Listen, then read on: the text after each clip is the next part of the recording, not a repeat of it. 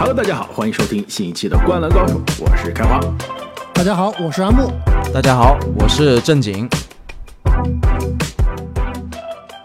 那么从今天开始啊，我们《灌篮高手》一年一度的重磅系列——三十天三十队下赛季 NBA 每支球队的前瞻就要开始了。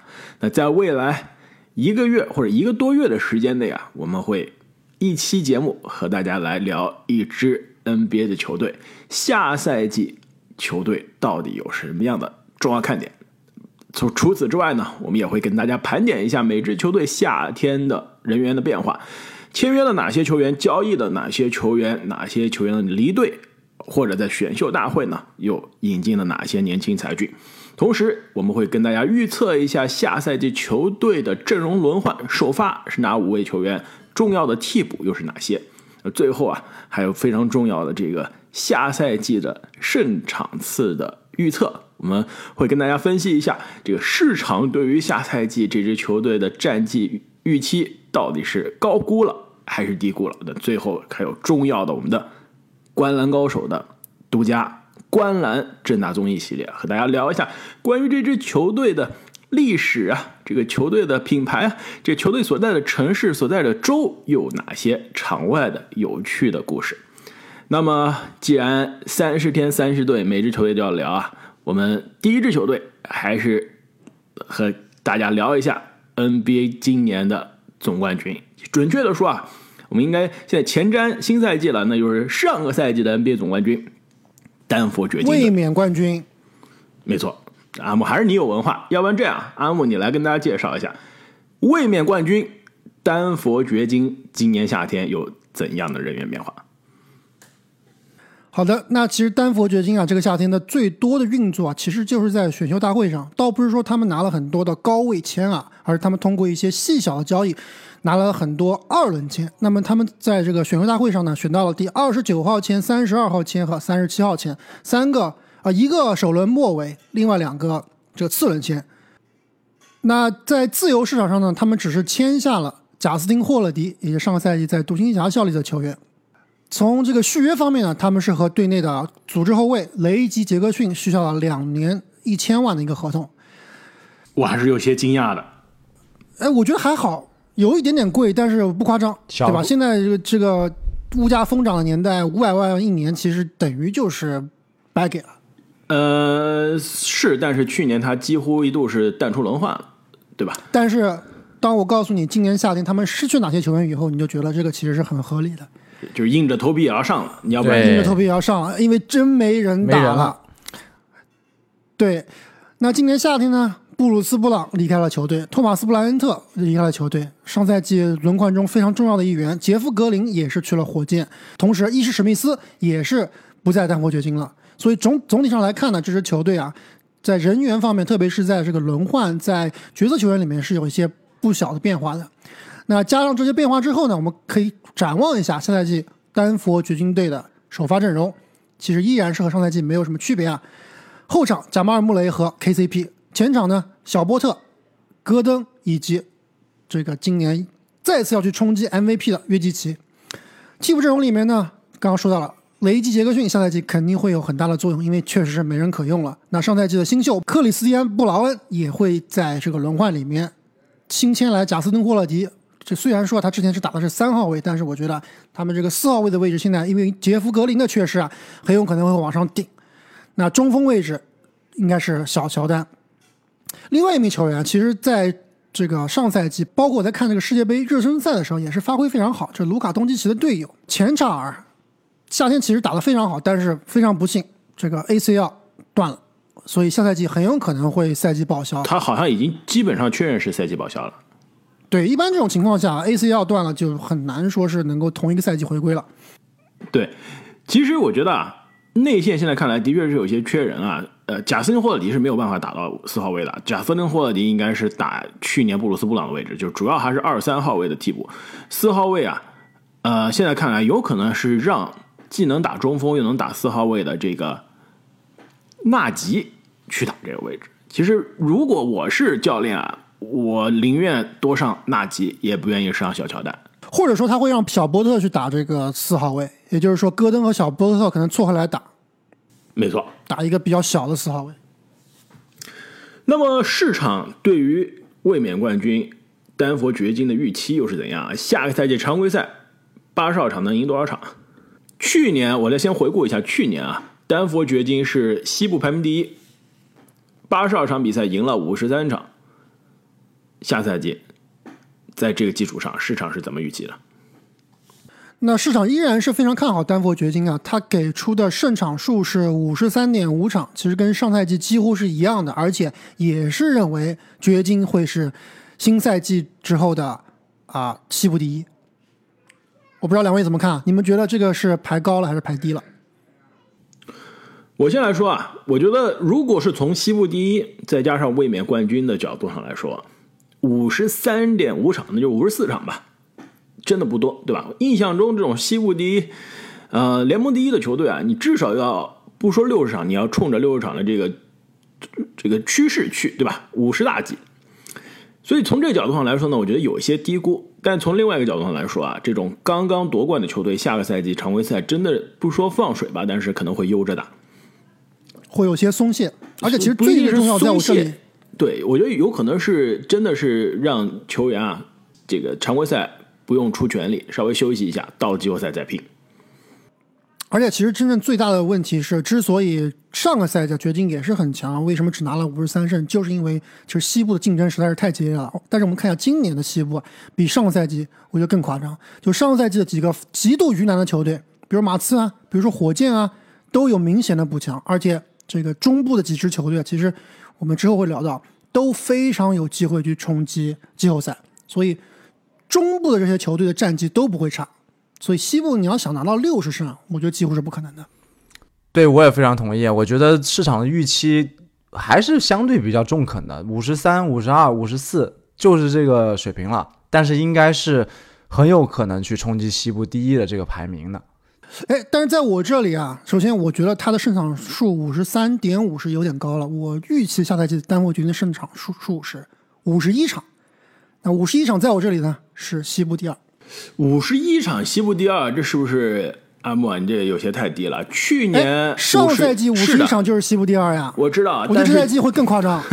去年有一些稍微有一些呃超出寻常，对吧？你五十一场，你放在去年的东部，可是东部第四名啊。对，但是我刚刚说了，西部明年会更激烈。这个西部，我我估计第一名和第八名的差距，可能也就是五到八场。非常有趣。我觉得它是多种因素共同在一起啊，除了这个刚刚提到的这些因素之外，你还要考虑到，其实掘金内部啊这些球员也在怎么说呢？不是变好，但是变得更加的稳定了。包括穆雷的这个磨合问题也没有了，包括我们看到上个赛季季后赛打得非常好、正在成长的这个布劳恩，对吧？所以整支球队也是在变得更好的，虽然说失去了一些球员。那么下赛季啊，卫冕冠军这支球队，如果我们看丹佛的比赛，到底有怎样的看点？其实，在说这个之前啊，我又回去听了一下去年我们三十天三十队对于丹佛掘金的这个预期啊。当时我给丹佛掘金说了几个看点啊，现在看来还真的是有些意思啊。我当时说，从账面上来看，丹佛掘金是去年夏天，就是二零二二年的夏天补强最多的球队。为什么？穆雷回来了。小波特终于健康了，引进的 KCP 和布鲁斯布朗都是首发或者顶级轮换的级别，所以从理论上来说，约基奇身边的这个帮手啊，增加的是全联盟应该是最多的。结果在季后赛真的是应验了，常规赛是西部第一啊，季后赛一路拿到了冠军，而且夺冠之路几乎是无人可挡。是的，去年我也写了这个。看点叫做全勤掘金的威力，今年可以就改两个字，就是成熟掘金的威力，到底怎么样？但是问题是啊，就着这个说啊，今年掘金的第一个看点就是布鲁斯布朗的离开对于球队到底意味着什么？因为从去年的角度上来说啊，球队是阵容补强的，但阿木刚刚的那一番呃分析之后啊，可以看出球队今年夏天阵容肯定是有所打折的。跟夺冠阵容相比，还是少了一些。对，其实在我这里一个看点就是。布朗和格林这两个季后赛非常稳定，甚至布鲁斯·布朗是夺冠功臣的一个这个两个坑啊，到底谁来填？那其实我刚刚在开头也说了，丹佛掘金今年夏天有很多的选了很多的二轮秀，对吧？把未来的一些首轮秀都拿都拿换成了现在的一些二轮或者是啊首位首轮末位的一些保障位置。那这些球员能不能够打出来？我其实觉得今年掘金如果想要去。哎，不好说啊。今年如果掘金想要能够复制去年最后去冲击总冠军啊，我觉得必须得有人站出来。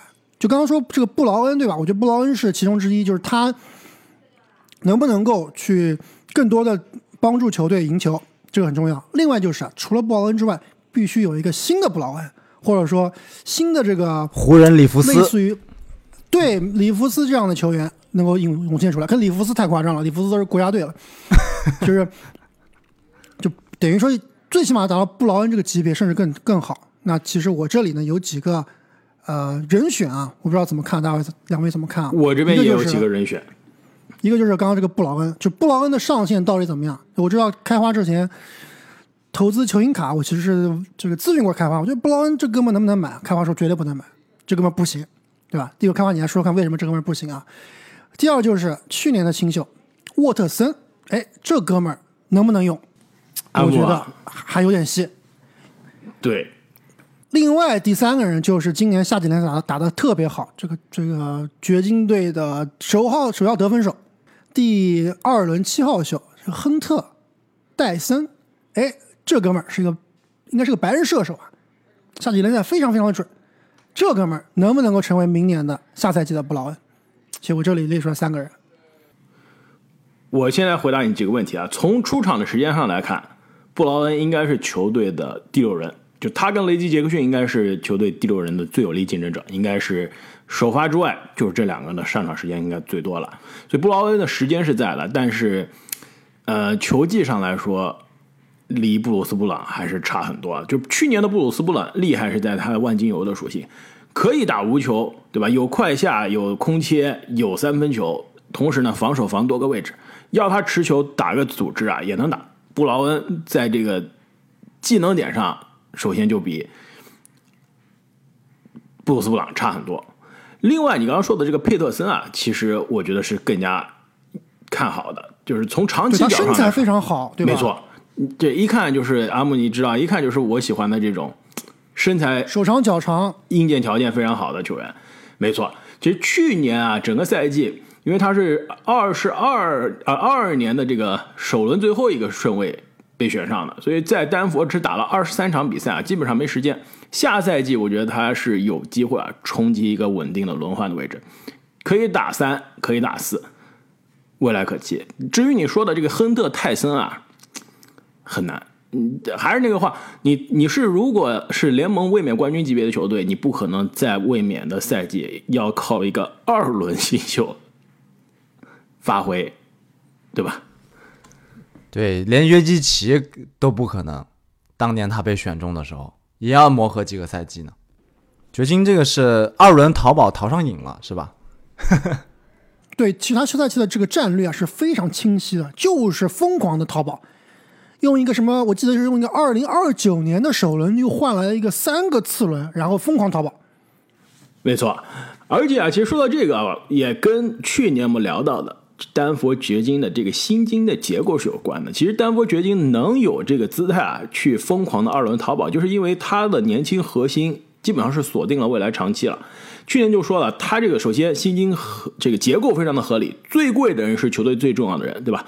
约基奇、穆雷、波特、戈登和 KCP 就是这个波普，这五个人是球队最贵的。那第六贵的雷吉杰克逊，球队的有可能是第六人、第七人的存在，所以最贵的人合同最长，而且呢每年的工资最高，这太合理了。那剩下来我薪金空间非常有限啊，那就搞一些这些二轮淘宝的去弥补我阵容的现在的深度的短板。所以他这个长期角度上来说啊，丹佛掘金如果不出问题，这个核心至少能在一起再打两到三年的时间，这是最少的。球队首发阵容中啊，唯一明年夏天需要面临续约讨论的就是 KCP 了，因为他的合同明年就是二四到二五赛季会是一个球员选项，以他现在夺冠的这个功臣的姿态啊，这个一千五百万估计是拿不下来，所以明年夏天 KCP 有可能续约，但除此之外，首发其他的四个人依然是会留队的，所以这个球队现在看来市场预期啊，下赛季的夺冠热门很有可能，即使下赛季不夺冠，再下一个赛季。依然是联盟的夺冠热门球队，你们同不同意？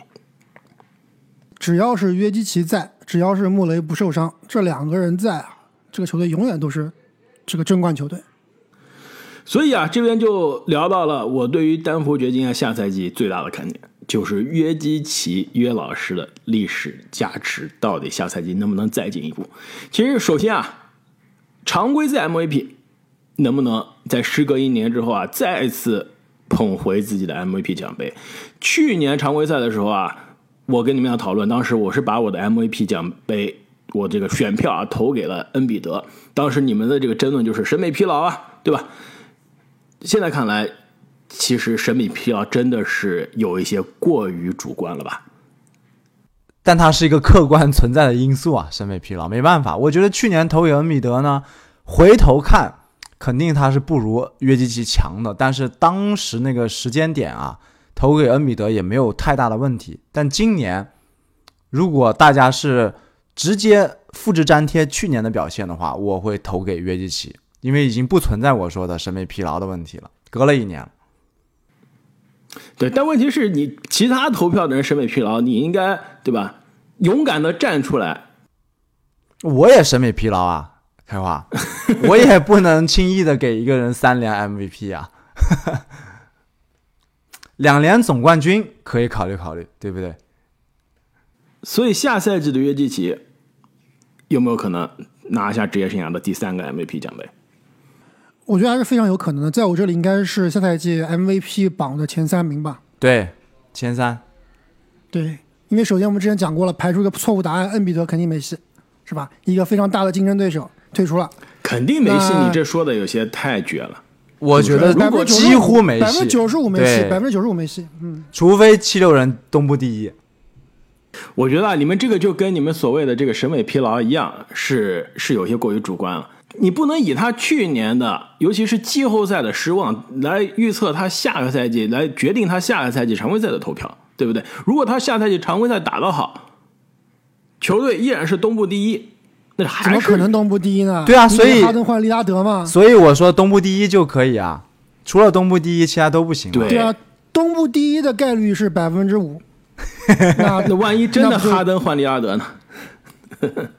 那哎，那还真不一定。你说哈登换利拉德，真那恩比德可能会影响很大。对呀，分票。这个球队到底谁是最好的球员？分票分的很严重的。就是哈登白白走了，就换回没有换回来巨星，持有人还东部第一。这个概率，那我就是佩服真比德。对呀，就不超过百分之五嘛，我同意啊。就不管他季后赛打成什么样了，常规赛这个奖杯先给，对不对？可以的，是的。另外啊，约基奇刚刚说了，下赛季历史加持的第一个机会，常规赛 MVP 啊，第二个机会也是一个新的机会，NBA 历史上第一届季中的杯赛，能不能再拿个奖杯？哎，其实这个杯赛的事情，其实这个新闻出来已经很长时间，我们三个还没有认真聊过这个话题，是不是？而且特别加之，昨天晚上我们也是目睹了这美国职业足球 MLS 第一次办杯赛，而且啊，非常决赛非常传奇，非常的这个荡气回肠，非常有传奇非常荡气回肠，对，所以我也是非常期待啊，现在就这个杯赛到底会打成什么样？梅西太强了，我这个黑转粉了，太厉害了。这绝对是呃爽文小说和动画片的剧情。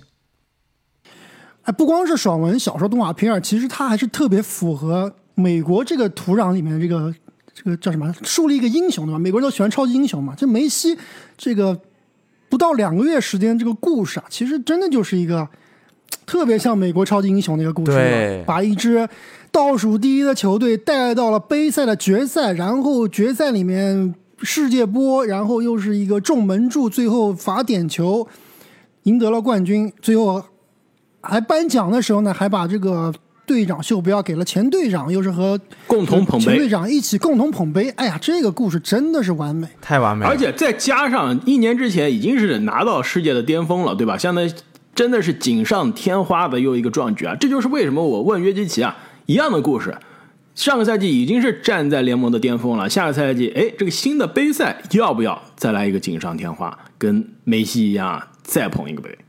哎，杯赛有没有 MVP 啊？肯定有，我觉得好像我还没听说哎。我觉得应该要颁一个的，肯定要颁一个的。对，我觉得以 NBA 这种商业运作的成熟度，肯定会造势造一个哦，MVP 真的出来。有有有杯赛的 MVP 和杯赛的最佳阵容。还有杯赛最佳阵容，这个可以的，真的是小看了 NBA 了，是吧？这种噱头噱头绝对拉满。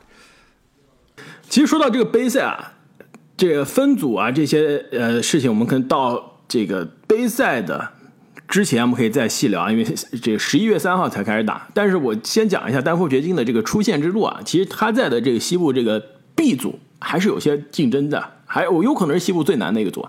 丹佛掘金、快船、鹈鹕、独行侠和火箭，是不是这个组想要出线，还真的不是特别轻松的事情。任何一支队，我觉得这个组啊，都是有出现的可能的。而且讲到杯赛啊，其实就是一个非常偶然性非常大的，对吧？不管是我们刚刚看到的梅西所带的迈阿密国际啊，最后拿到了冠军，从倒数第一。其实我们看很多这个欧洲的一些啊、杯赛，对吧？其实爆冷的几率都是很大的。有些球队哎，可能名不见经传，最后都能打到非常靠前的名次。这个就是一场定胜负的魅力。没错，那下赛季约基奇历史加持，最重要的肯定还是卫冕了。其实放眼 NBA 历史啊，这个过去这些年，除了一七一八这两年勇士卫冕之外，这个卫冕真的是很难的一件事情。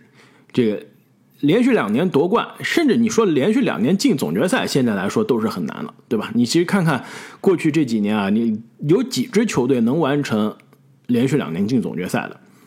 所以下赛季丹佛掘金如果能重返总决赛，已经是在过去这将近十年中非常罕见的事情了。那如果再卫冕的话，那实在这个历史壮举啊，真的可以把约基奇的历史地位推上接近前十的讨论。你们说是不是？可以的，我觉得卫冕，然后如果再拿一个 MVP 常规赛，然后再卫冕，那真的就要前十讨论了。如果是单纯的卫冕，就非常接近前十。当然，这个卫冕我觉得还是需要队友的辅助啊，也不仅仅是约基奇一个人。穆雷下个赛季有没有机会全明星啊？哎，这也是我的一个看点啊，就是下赛季对吧？我们之前排十大组织后卫啊，很多球迷都说了，王穆雷季后赛这么炸，又是拿了总冠军，你们竟然只给他排到了第七、第八，这太不符合道理了。但是你要知道，穆雷还从来没进过全明星啊。那下赛季穆雷能不能进呢？在我这里，其实不稳，就不是板上钉钉的事情，西部的后卫啊，肯定不是板上钉钉的，太强了。对嗯，我觉得他是有有机会，我觉得有机会的。掘金西部前二你必须要有。嗯，这都不一定，真不一定。真不一定，因为西部的这个后卫啊，数据肯定会特别爆炸的，而且还有这种人气王的存在，对吧？你很难。对啊，你说库里这种球员是不可能，库里哪怕是，所以我说吧吧我打十场，呃，打十场可能不行，我我打二十场，我也能进全明星的，肯定能进的。所以我的意思是你穆雷要进，你战绩首先必须是前二，你进前二的战绩都不一定能进，但是你如果连前二的战绩都没了，那估计就更难了。嗯前二加他这个总决赛的数据，二十加十，可以的，有机会。我觉得十太难了，真的十太难了。有约基奇在，他想场均十个助攻几乎是不可能的。这里特别是你说的常规赛的话是你们勇士队的后卫克里斯保罗吧？二十加十，保罗肯定没有二十分，开花。保罗最多十五加十。我说的是年轻的克里斯保罗，二十加十太难了。历史上二十加十的控卫也没有几个。对，那么下赛季的丹佛掘金两位还有其他什么看点吗？如果没有的话，那我们就进入到我们的观澜正大综艺的系列。要不我们今年啊开始一个新的讨论啊，就之前几年我们聊过球队的这个队名啊，这球队的老板啊，好像 Real 哥来还聊了一下球队的老板娘，对吧？那今年 我们开始个新的系列、啊，今天我们就专门聊老板娘是吧？对阿木，你要想聊也可以，对吧？你也可以聊球员的老婆，是吧？单单开一个系列。对，要不我们单开个频道，阿木你专门聊一些这个娱乐新闻好了。可以啊，如果大家喜欢，可以开一个。那我觉得啊，我们今天可以聊一个非常有意思的东西，因为我知道阿木你最近不是沉迷于球星卡嘛？你球星卡它这个里面这个球衣切割切的最好的都是切的什么呀？这球衣上的这个 logo，对吧？那 NBA 也是从几年前啊效仿我们刚刚说的足球，这个尤其是欧洲足球啊，开始在球衣上面放这个赞助商了。以前是从来没想过的。那放赞助商之后啊，这赞助商的这些 logo 一直是球星卡上能切割出来可能最暴力的、最好看的这个所谓的 patch 补丁，对吧？那么今天就开始聊一下啊，这个每支球队的这个球衣赞助商到底背后有什么样的故事，以及跟这个球队有什么样的渊源。那丹佛掘金队啊，目前的球衣赞助商这个 West Union，中文应该叫做西联汇款，是不是？你们知道为什么他赞助丹佛掘金吗？因为他在西部，因为他在山里面，钱出不来，要汇出来。其实很简单，这个公司啊，虽然是一，哎，我先让你们猜一下这个公司多少年历史了吧？哪一年成立的？这个应该是其实嗯不在美国，很多国内的朋友也应该是都听过这个名字，啊，非常有名的一个汇款工具，对吧？之前特别是可能现在没有以前那么呃流行 popular 了。现在以前的话，基本上就是你想要汇款，哎，七联国际汇款就是你的国际汇款，就是你的最好的选择，最保险阿木，你这听上去怎么像广告呢？对，这声明此处没有广告费，但是如果西联汇款想做广告的话，我们可以更完美的插入一个。阿木这个念的太水了，对，阿木，你这个感觉有些有些植入啊。我问你，它多少年历史了？在哪成立？应该是超过一百年的，一百多年，我觉得也得有呃，没有一百年也有七八十年了。绝对超过一百年。一百七十二年的历史，在纽约上周的罗切斯特成立的。但是呢，这个公司啊，后来是搬家，现在总部是在科罗拉多州的丹佛，所以是一个相当于本地的公司赞助了本地的球队。而且这这这个公司啊，虽然你说现在这种电汇啊，这国际汇款大家用的很少了，因为这电子支付太多了，但是他们每年的这个呃营收啊还是非常可观的，一直是在几十亿美元的这个水平。哎，你说这个营收还不错，其实我还特别查了一下，这个 West Union 七联汇款也是一个上市公司啊，在纽交所。那它的上市时间应该是二零零六年，也就是将近二十年前啊。当时的上市的股票是每股十七块三毛五，你们猜一下，它现在过了二十年以后，这个股票多少钱？我估计差不以多你。这个刚刚你的数字，对吧？每年哇这么多的营收，好像很强啊。嗯，这个从十七块二十年前的十股七块三毛五，票还是现在多少钱了？股票还是要看发展潜力的。这公司一对而且听起来就你看它就没什么故事可以编呀。你要看它是一天到晚分红的，对吧？那它这股价肯定就会没有很多，对吧？但是如果它分红比较少的话，那还好说。我觉得啊这个行业可能真的并没有那么的。我我给你一个参考价值吧，我给你一个参考价值吧，我就是咱们对比一下标普五百。我盲猜吧我，先跟你说啊，咱们对比一下标普五百，标普五百在二零零六年的时候，它的股价是一千二，现在呢是四千三，二十年呢翻了将近四倍，三倍多。这不叫股价，叫指数。标普五百的指数数，对指数，嗯，呃，标普指数翻了快四倍，西联汇款翻了几倍，从十七块三毛五。我觉得从十七块三毛五变成了二十二块三毛五。不超过二十块，盲猜。从十七块三毛五变成了上周五的十一块七毛七。就你要加上这些，这个跟标普对比啊，加上通胀啊，这个绝对是亏到姥姥家了。果然是夕阳产业，那怎么有钱呢赞助球队球衣啊？这是是不是老板这公司老板特别想看球是吧？找个机会。说实话，他这个十十七块七毛七啊，也是最起码他还在在上市公司嘛，而且他的这个市值也是有四十亿美元的，所以还是瘦死骆驼比马大嘛。赞助个 NBA 的胸前广告肯定是没问题的。那么除了丹佛掘金的球衣赞助商啊，这个西联汇款，关于丹佛以及科罗拉多州啊，还有什么有意思的话题啊？我知道过去几年我们聊了几年的这个城市印象了，对，很多话题都聊过了。那今年有什么新的想跟大家分享一下这个就必须要问正经了。这疫情几年，我基本上就是坐牢在纽约了，长时间没有出去玩，所以丹佛现在印象还是。